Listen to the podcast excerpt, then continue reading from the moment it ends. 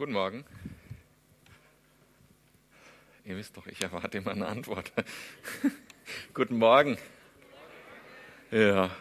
ja, also ich fürchte, ich kann es euch nicht ersparen. In meiner Predigt kommt heute Fußball vor. Also es gibt ja, es gibt ja diese super Fußballspieler, so Messi und Ronaldo und diese Leute alle, ne? Ich gucke so in fragende Gesichter. Ich verspreche euch, heute Nachmittag, heute Abend um 8 Uhr ist alles vorbei.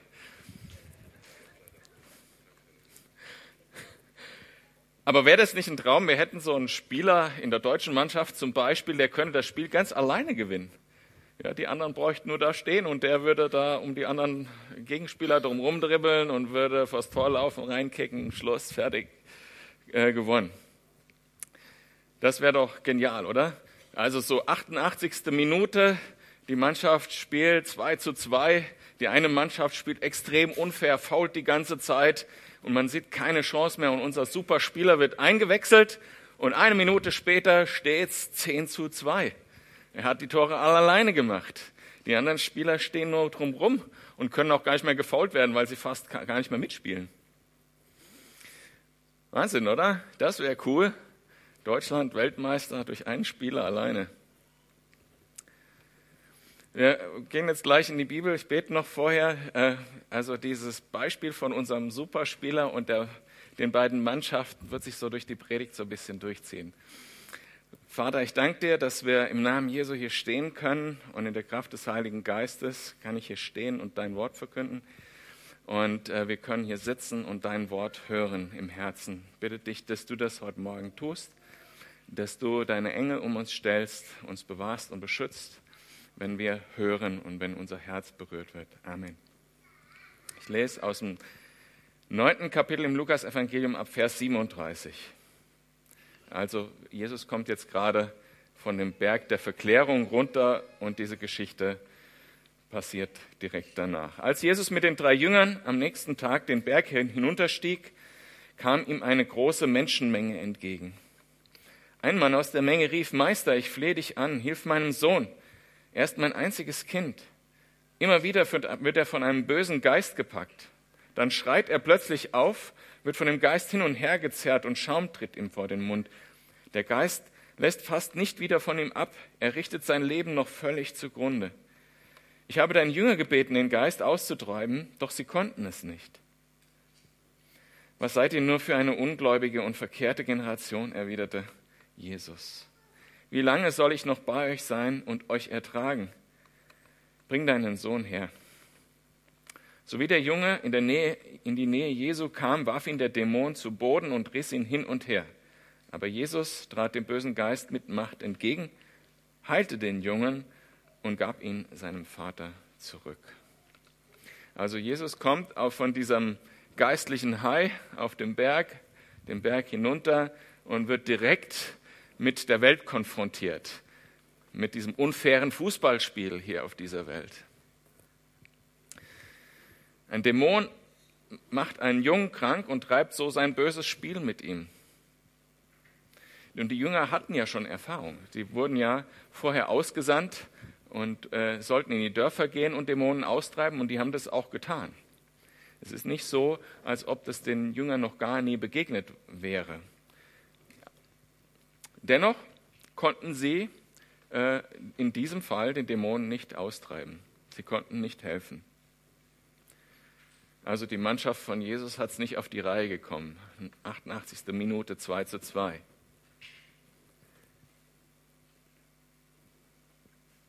Und ich stelle mir die Szene so vor, die Jünger stehen äh, drumherum, kommen mit dem Vater da hoch und der Vater erzählt Jesus ja, mein Sohn, mein Sohn geht schlecht, hilf mir bitte. Deine Jünger konnten das nicht und sie stehen so betröppelt daneben. Und, und Jesus legt ja noch einen drauf und sagt, warum habt ihr keinen Glauben dafür? Warum, warum konntet ihr das nicht tun? Und er tritt dem Dämon einfach entgegen. Also das Wort, was da, was da steht im Griechischen, ist so wie ein, wie ein Zolleinnehmer, der dem der dem Menschen entgegengeht, der jetzt da durchgehen will. Der sagt, gib das Geld. Also eine klare Anweisung. Jesus äh, gibt eine klare Anweisung Und ich glaube nicht, dass er da viel sagen musste, laut was sagen musste oder bestimmte Worte verwenden musste, sondern er hat einfach nur gesagt, lass den Jungen in Ruhe.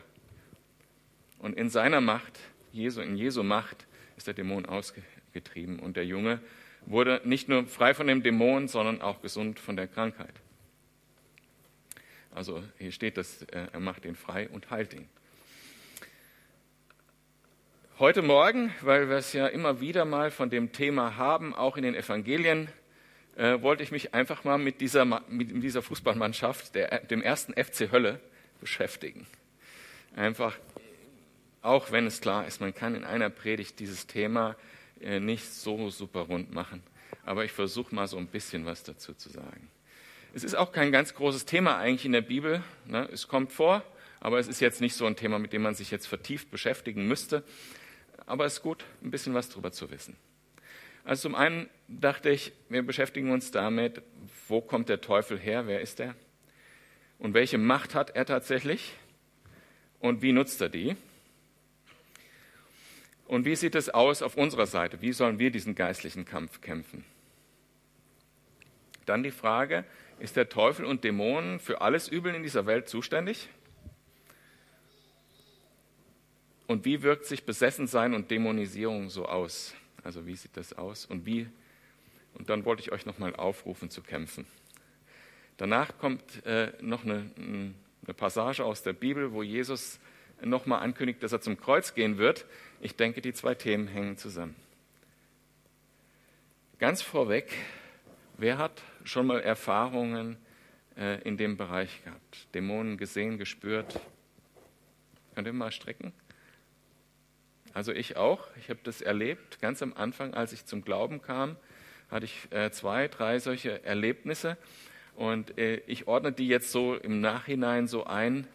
Ähm, damals wollte, mich der Teufel, wollte mir der Teufel Angst machen, damit ich nicht weiter mit Jesus gehe.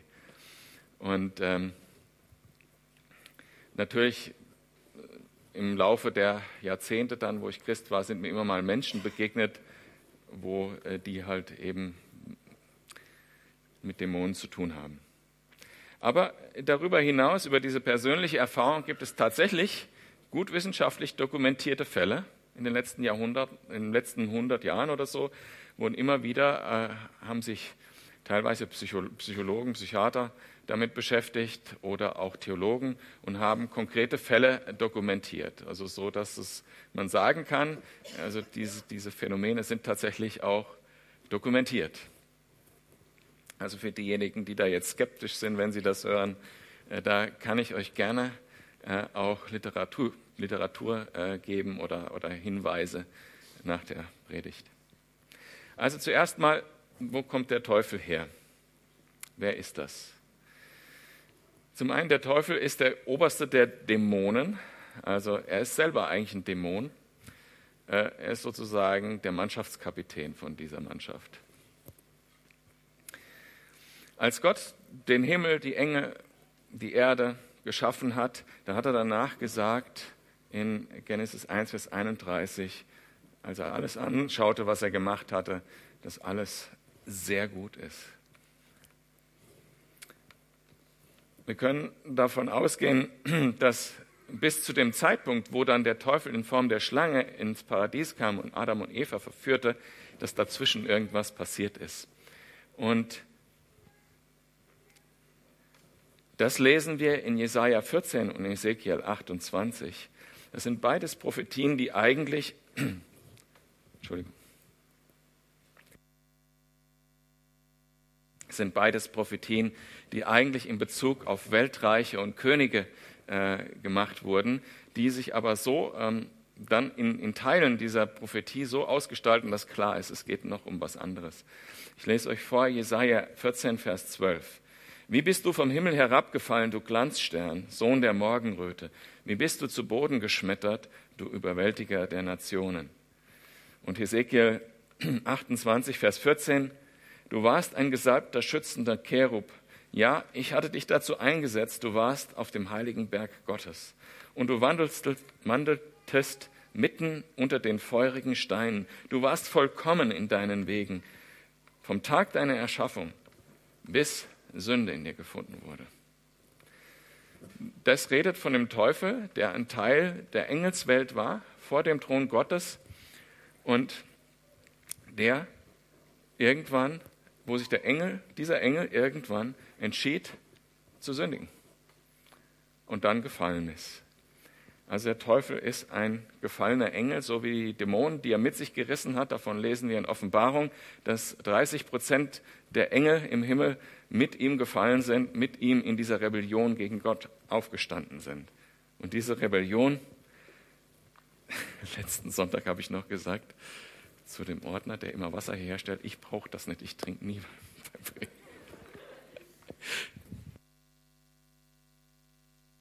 Ja, danke, Alex. Diese Rebellion gegen Gott, das ist das Urgeschäft vom Teufel. Er will einfach gegen Gott unterwegs sein. Und daraus, das ist geboren aus seinem Stolz. Ich will sein wie Gott. Und er nützt Lüge, Vernichtung, Tod, Verleumdung, Verklagen, und deshalb hat er auch Namen, die das alles widerspiegeln. Der Teufel hat in der Bibel eine ganze Latte von Namen, also zig tatsächlich, die ihm zugewiesen werden und die aus dem, aus dem Kontext klar wird. Da wird eine Eigenschaft des Teufels zu seinem Namen gemacht. Also der Widersacher, der Verkläger, der Brüder, der Versucher und so weiter. Und weil er hier auf dieser Welt noch Raum hat, das ist das Erstaunliche, weil er auf dieser Welt noch Raum hat, Menschen zu versuchen und Menschen immer wieder auf ihn hereinfallen, heißt er auch in Johannes 14, Vers 30, der Herrscher dieser Welt.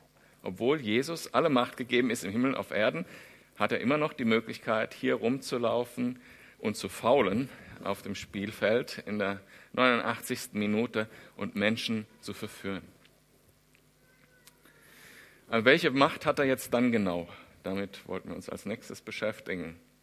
Also da er ein gefallener Engel ist, hat er maximal so viel Macht wie ein Engel.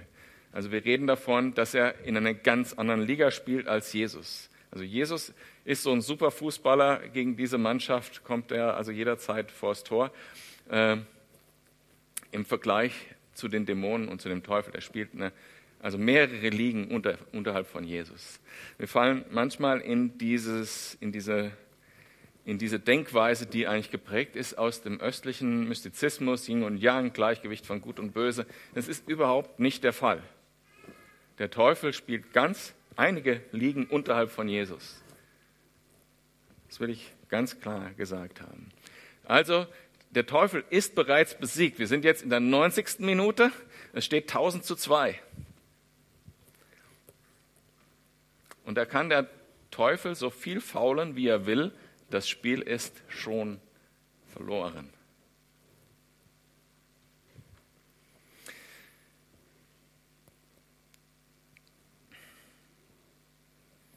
Dennoch, obwohl wir so einen Superspieler haben, steht dieser Spieler nicht alleine auf dem Feld. Jesus hat, wie wir das vor ein paar Wochen gesehen haben, die zwölf ausgesandt, um äh, Dämonen auszutreiben, unter anderem. Kranke zu heilen und vor allem das Evangelium zu, zu verkünden.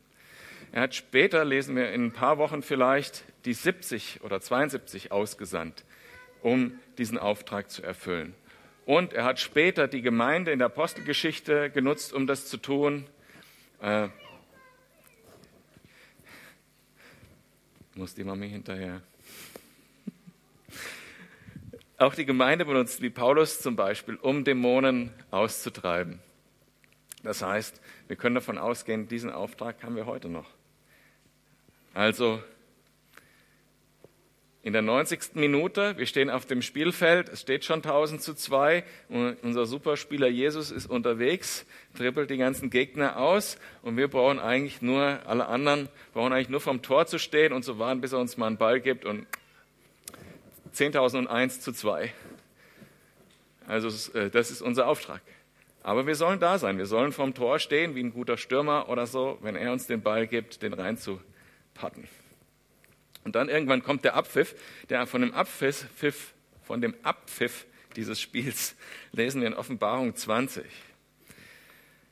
Ab Vers 1. Nun sah ich einen Engel vom Himmel herabkommen, der den Schlüssel zum Abgrund hatte und eine große Kette in der Hand hielt. Er packte den Drachen, die Schlange der Urzeit, die auch Teufel oder Satan genannt wird, fesselte ihn und warf ihn für tausend Jahre in den Abgrund.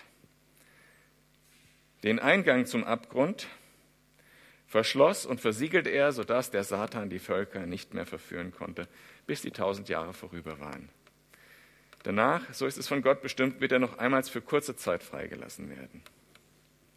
Also das bedeutet für uns heute, wenn diese Prophetie von Offenbarung 20 in der Zukunft liegt, wir sind in einer Zeit, wo der Teufel noch aktiv ist auf dieser Welt und wo unser Auftrag ist, weiterhin äh, auch im geistlichen Kampf zu stehen. Das heißt, er ist zwar schon besiegt, 10.001 zu 2 im Moment ist der Stand, aber wir spielen noch.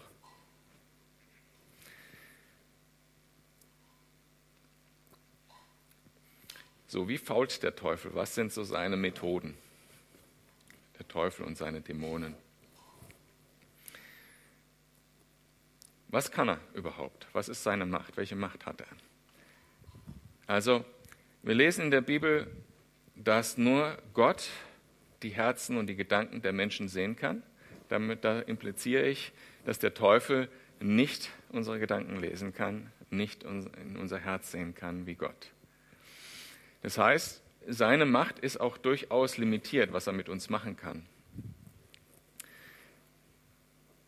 Und er kann auch nicht äh, die Zukunft sehen.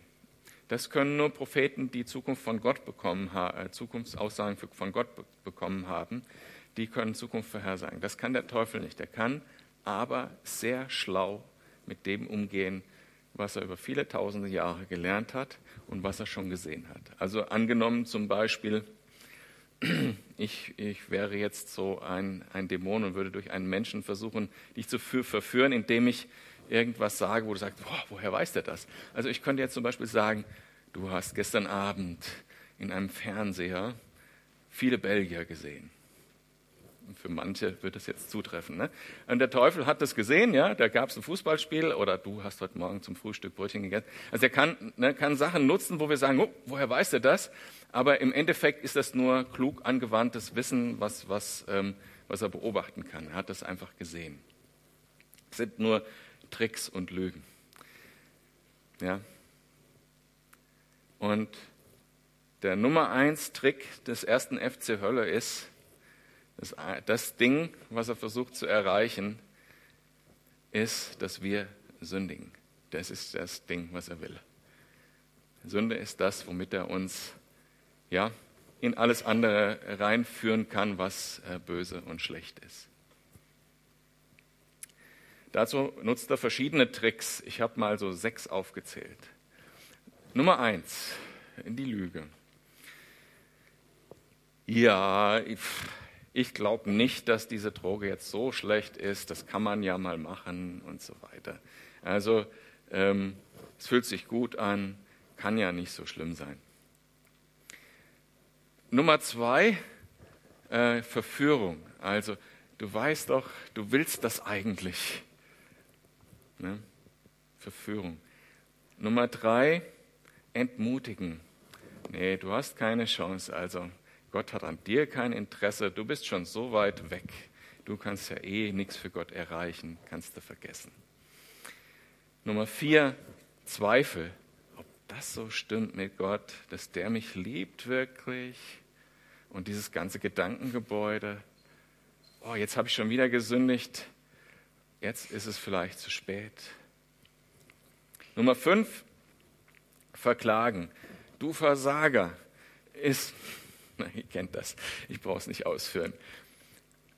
Aber Nummer sechs noch, das, was er von Anfang getan hat, Gottes Wort zu verdrehen. Die Lehre vom Evangelium so ein kleines bisschen abändern. Ne? Sollte Gott wirklich gesagt haben, um uns dann schwach zu machen gegenüber alle anderen diese Versuchungen, gegenüber alle anderen diese äh, Fouls, die er so spielt. Glücklicherweise gibt es für diese Dinge einen Ratschlag in der Bibel, wie man mit jedem einzelnen dieser Dinge umzugehen hat. Und da möchte ich euch zusammen, mit euch zusammen lesen, ähm, Epheser 6 ab Vers 10. Noch ein letztes, lasst euch vom Herrn Kraft geben. Lasst euch stärken durch seine gewaltige Macht. Legt die Rüstung an, die Gott für euch bereithält. Ergreift alle seine Waffen. Damit werdet ihr in der Lage sein, den heimtückischen Angriffen des Teufels standzuhalten. Denn unser Kampf richtet sich nicht gegen Wesen von Fleisch und Blut, sondern gegen die Mächte und Gewalten der Finsternis, die über die Erde herrschen, gegen, die, gegen das Heer der Geister in der unsichtbaren Welt, die hinter allem Bösen stehen. Deshalb greift zu allen Waffen, die Gott für euch bereithält. Wenn dann der Tag kommt, an dem die Mächte des Bösen angreifen, seid ihr gerüstet und könnt euch ihnen entgegenstellen. Ihr werdet erfolgreich kämpfen und am Ende als Sieger dastehen. Stellt euch also entschlossen zum Kampf auf. Bindet den Gürtel der Wahrheit um eure Hüften. Legt den Brustpanzer der Gerechtigkeit an und tragt an den Füßen das Schuhwerk der Bereitschaft, das Evangelium des Friedens zu verbreiten. Zusätzlich zu all dem ergreift den Schild des Glaubens, mit dem ihr jeden Brandpfeil unschändlich machen könnt, den der Böse gegen euch abschießt. Setzt den Helm der Rettung auf und greift zu dem Schwert, das der Heilige Geist euch gibt. Dieses Schwert ist das Wort Gottes. Und jetzt können wir diese sechs Punkte, die ich so genannt habe, die, die Fouls des Teufels durchgehen und sehen, was dagegen als Waffe vorgesehen ist. Gegen die Lüge der Gürtel der Wahrheit. Nein, ich weiß, dass die Droge mich zerstört, zum Beispiel. Ne? Gegen die Versuchung zur Sünde, der Brustpanzer der Gerechtigkeit in Jesu. Römer 6, Vers 18 sagt auch, Ihr seid von der Herrschaft der Sünde befreit worden und habt euch in den Dienst der Gerechtigkeit stellen lassen. Ihr seid befreit worden. Der Brustpanzer der Gerechtigkeit lautet, ihr seid befreit worden. Punkt. Jederzeit die Chance, Nein zur Sünde zu sagen. Nein zu dem Bösen zu sagen. Die Kraft dafür gibt der Heilige Geist. Die Entscheidung müssen wir selber treffen gegen die Entmutigung. Schuhe des Evangeliums, das ist nämlich unsere Angriffswaffe. Die Schuhe des Evangeliums, wenn wir durch die Gegend laufen äh, und das Evangelium verkünden, dann schießen wir selber Tore, da verteidigen wir nicht nur. Gegen die Zweifel und die Angst, den Schild des Glaubens. Glaube wird gestärkt und das ist das, warum Jesus an anderer Stelle, wo es um diese Heilung des Besessenen geht, da sagt er zudem, dass er sagt, es ist wegen eures äh, mangelnden Glaubens wegen, dass sie, das nicht aus, dass sie den Dämon nicht austreiben konnten. Äh, dieser fährt nur aus durch Gebet und Fasten. Das ist eine Stelle, die mich mal eine ganze Weile beschäftigt hat vor einigen Jahren, weil ich, die, weil ich die einfach verstehen wollte. Und letztendlich bin ich bei dem Punkt angelangt, es geht darum, welchen Lebensstil habe ich? Lebe ich jeden Tag mit Jesus? Habe ich, äh, lebe ich mit geistlichen Aktivitäten im Zentrum meines Lebens? Bete ich? Lese ich Bibel? Faste ich? bin ich wirklich bei Jesus, dann habe ich auch Glauben. Dann ist Glaube gar keine Frage mehr. Dann brauche ich gar nicht groß denken, habe ich Glauben oder nein. Nein, dann bin ich bei Jesus, dann ist mein Glaube da, weil mein Herr da ist. Und das meint er, wenn er sagt, äh, nur durch, ähm, euch fehlt der Glaube und nur durch Gebet und Fasten. Ihr müsst an Jesus dran sein, dann habt ihr auch Glauben, dann ist das alles, liegt euch das alles zu Füßen. Gegen das Verklagen, den Helm des Heils, einfach zu sagen, ich weiß, ich bin errettet. Egal, was, mir, was ich tue, in Jesus bin ich errettet. Wenn ich auch falle, wenn auch ich gefault wurde, ich bin errettet. Das ist der Helm des Heils. Da kann der Teufel dich nicht mehr verklagen. Wer für den, der in Jesus Christus ist, gibt es keine Verdammnis, kein Verklagen, nichts mehr. Und das ist ein Fakt, der steht in der Bibel so fest, da kann man sich einfach drauf verlassen. Das ist wie ein Helm, der fest sitzt. Ja. Und gegen die Irreführung das Schwert, das Wort Gottes. Weil die Irreführung, also dieses Schwachmachen des Wortes Gottes, das ist das, was uns in allen anderen Bereichen auch schwach macht. Also wenn ich, das, wenn ich die Worte nicht glaube, die vielen Worte in der Bibel, die sagen, du bist errettet. Punkt. Du hast einen Helm, der sitzt fest.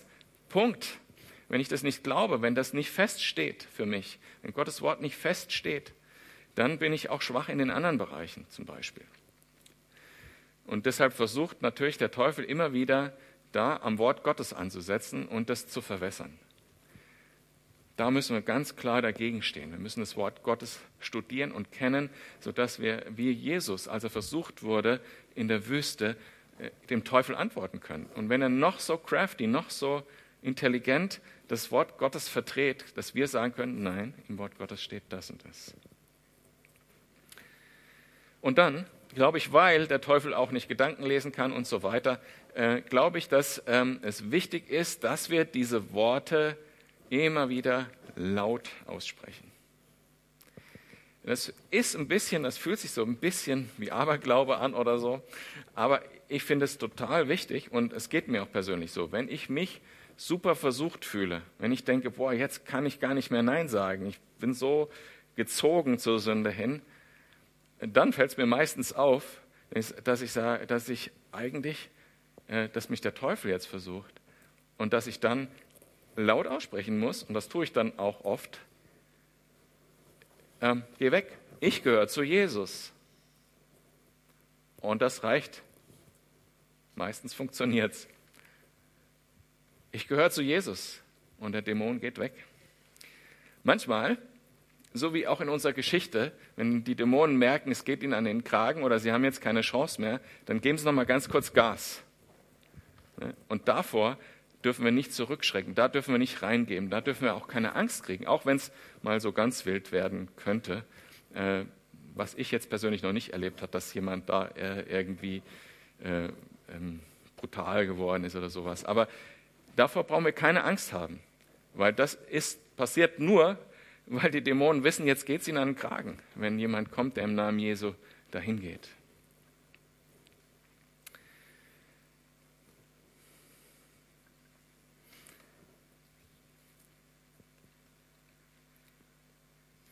Letztendlich die überwiegende, also die Frage ist jetzt, ist der Teufel der Grund für alles Übel in der Welt? In gewisser Weise ja, weil er die Ursünde mit verursacht hat, aber andererseits ist die überwältigende Mehrheit der Schrift geht darum, dass wir uns nicht zur Sünde verführen lassen sollen. Das ist der eigentliche Kampf. Der eigentliche Kampf ist nicht, ähm, dass wir irgendwie die richtigen Gebete sprechen oder sonst irgendwas gegen Dämonen uns aussprechen oder so, der eigentliche Kampf ist, dass wir uns nicht zur Sünde verführen lassen. Und da ist also wirklich die überwältigende Mehrzahl der, der, der Bibel äh, handelt eigentlich darum. Nicht darum, wie wir jetzt einem Dämon entgegentreten, wenn ein Mensch besessen ist oder sowas, sondern es geht darum, wie wir, äh, wie wir einfach Nein sagen können zur Sünde. Es geht einfach darum, sag einfach Nein zur Sünde. Und du brauchst dazu Waffen und die habe ich ja gerade aufgezählt. Das ist der Hauptpunkt. Wenn wir da sind, wenn wir mit Jesus gehen, dann sind wir auch in der, in der Lage, Menschen, die besessen sind, zu befreien durch Gebet und durch einfaches Gebet. Ich äh, habe äh, vor zwei Tagen tatsächlich so eine Begegnung gehabt äh, und ähm, ich habe in dem Moment, weil es war, also das muss man ja auch grundsätzlich unterscheiden, Christen, nicht Christen. Äh, Christen können natürlich da reinkommen. Ähm, will ich mal das vielleicht zuerst machen. Es wird immer so eine schöne Streitfrage provoziert. Können Christen von Dämonen besessen sein? Und ich finde diese Streitfrage total irrsinnig, weil äh, letztlich ähm, erstens der Begriff besessen sein ist gar nicht gut genug definiert. Ne, das ist ein Problem. Äh, ist damit gemeint, dass der Christ gar keine Freiheit mehr hat, gegen die Sünde Nein zu sagen? Äh, heißt das, dass er total beherrscht wird? Dann würde ich sagen, nein kann ein Christ nicht dämonenbesessen sein. Da sprechen so viele Schriftstellen dagegen, unter anderem die, die ich vorhin vorgelesen habe aus Römer. Ähm, und ähm, da bin ich mir sicher. Dennoch ist es natürlich so, und das sagt auch die Bibel, wenn wir sündigen oder wenn wir, wir dass wir eigentlich dem Teufel sozusagen ein, einen Ankerpunkt geben können in unserem Leben, dass wir dem Raum geben können, dem Teufel. Und dann wäre jetzt die Frage, wie oft muss ich das machen? Wie oft muss ich sündigen? Wie hart muss ich sündigen, dass ich kein Christ mehr bin oder dass ich mich so äh, in, die, in die, den Einflussbereich des, des Satans gegeben hat, dass ich eigentlich gar nicht mehr Christ bin? Und da muss ich ehrlich sagen, das ist eine total theoretische Frage. Für mich, es interessiert mich gar nicht, wie viel ich sündigen kann, bis, bis ich dann kein Christ mehr bin. Das ist, das ist das, wozu uns die Bibel auffordert. Wir sollen gar nicht sündigen, möglichst. Ja. Natürlich schaffen wir das nicht. Und dann sagt 1. Johannes 1, Vers 9, wenn wir unsere Sünden bekennen, erweist sich Gott als treu und gerecht und er vergibt uns unsere Sünden und reinigt uns von allem Unrecht, was wir begangen haben. Und wir sind wieder völlig frei, ergänze ich da an der Stelle. Die andere Frage ist, ähm, ja, und dazu hat uns Gott ja auch diese ganzen Waffen gegeben, damit wir, wir sind ja nicht hilflos, wir sind überhaupt nicht hilflos dem Teufel ausgeliefert als Christen. Wir haben alles in der Hand. Ähm, jetzt die andere Frage, wie ist das mit Menschen, die Jesus nicht kennen und dämonisch beeinflusst sind? Also es gibt durchaus auch ernstzunehmende äh, Theologen, also Leute, die sich auch mit den alten Sprachen auskennen, die den Begriff Besessensein überhaupt, überhaupt in Frage stellen. Gut, ja, will ich gar nicht so sehr darauf eingehen. Also so eine Begegnung hatte ich neulich. Da erzählt mir ein Mädchen ähm, vor zwei Tagen, äh, erzählt mir, ja interessant, mir begegnen immer wieder Christen. Ich bin im christlichen Elternhaus aufgewachsen. Mit 16 habe ich mich entschieden, Atheist zu sein. Und seitdem bin ich frei. Und wir hatten uns davor schon eine halbe Stunde unterhalten. Und in der halben Stunde kamen so viele Zwänge und Dinge zum Vorschein, wo sie nicht frei war. Komplett, also in allen, also auch in Lebensfragen. Was soll ich mal machen beruflich? Das war so, ich habe ihr eine Frage gestellt und dann, dann, dann blieb sie im ersten Mal ein paar Minuten still. Dann merkte ich so an Mundbewegungen ne, beim Denken, wie sie so inneren Zwängen ausgesetzt war. Ich dachte, was für eine Lüge. Ja sie ist frei von wegen. Und in dem Moment habe ich jetzt ähm, nicht für sie laut gebetet. Ich habe das danach gemacht und ich glaube dennoch, dass das Gebet genauso gehört wird, wie in dem Fall in Thüringen zum Beispiel.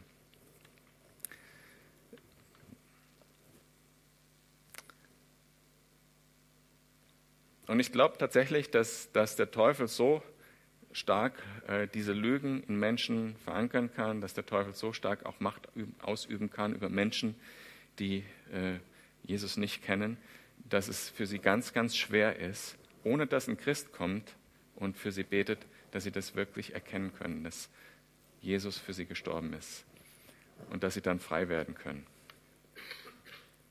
Aber das ist unser Auftrag. Also wir sind immer noch in diesem Spiel. Wir sollen da wir sollen da kämpfen. Das sagt die Bibel ganz, ganz klar. So, lese ich noch diesen zweiten Abschnitt. Ja, ich muss ein bisschen abkürzen. Ich habe es ja befürchtet. Diesen zweiten Abschnitt. Jesus äh, ab Vers 43 in Kapitel 9. Alle waren überwältigt von der Größe Gottes. Die Leute waren voller Staunen über alles, was Jesus tat. Also das ist die Haltung, die wir brauchen. Nicht Angst vor Dämonen und das zu unserem Thema machen, sondern wir brauchen die Haltung und das fand ich heute super, weil der Lobpreis hat das so toll vorbereitet heute Morgen. Wir haben so viel über die Größe Gottes gesungen, dass ich gedacht habe, hier hat der Teufel keinerlei Macht. Keinerlei Macht. Wir vertrauen auf dich, Herr Jesus. Du hast die Macht über Dämonen. Und er sagt aber seinen Jüngern, Prägt euch gut ein, was ich euch jetzt sage. Der Menschensohn wird in die Hände der Menschen gegeben werden. Doch sie konnten mit dieser Aussage nichts anfangen. Was damit gemeint war, war ihnen verborgen. Sie begriffen es nicht, wagten ihn aber auch nicht danach zu fragen. Der Grund, warum Jesus diese Macht hat, natürlich, ist, weil Jesus Tod und Sünde am Kreuz besiegt hat. Und deshalb äh, sagt Jesus, ja, denkt nicht, dass jetzt hier dieses große Schlachtfeld entsteht gegen Dämonen kämpfen und so weiter, sondern das eigentliche Ding, was die, was die Dämonen entmachtet, ist das, was als nächstes kommt. Ich bin auf dem Weg nach Jerusalem, um gekreuzigt zu werden, um den Tod und die Sünde zu entmachten. Und dadurch hat er alle Verdammnis von uns genommen und alle Schuld, für die uns der Satan verklagen könnte, ist getilgt.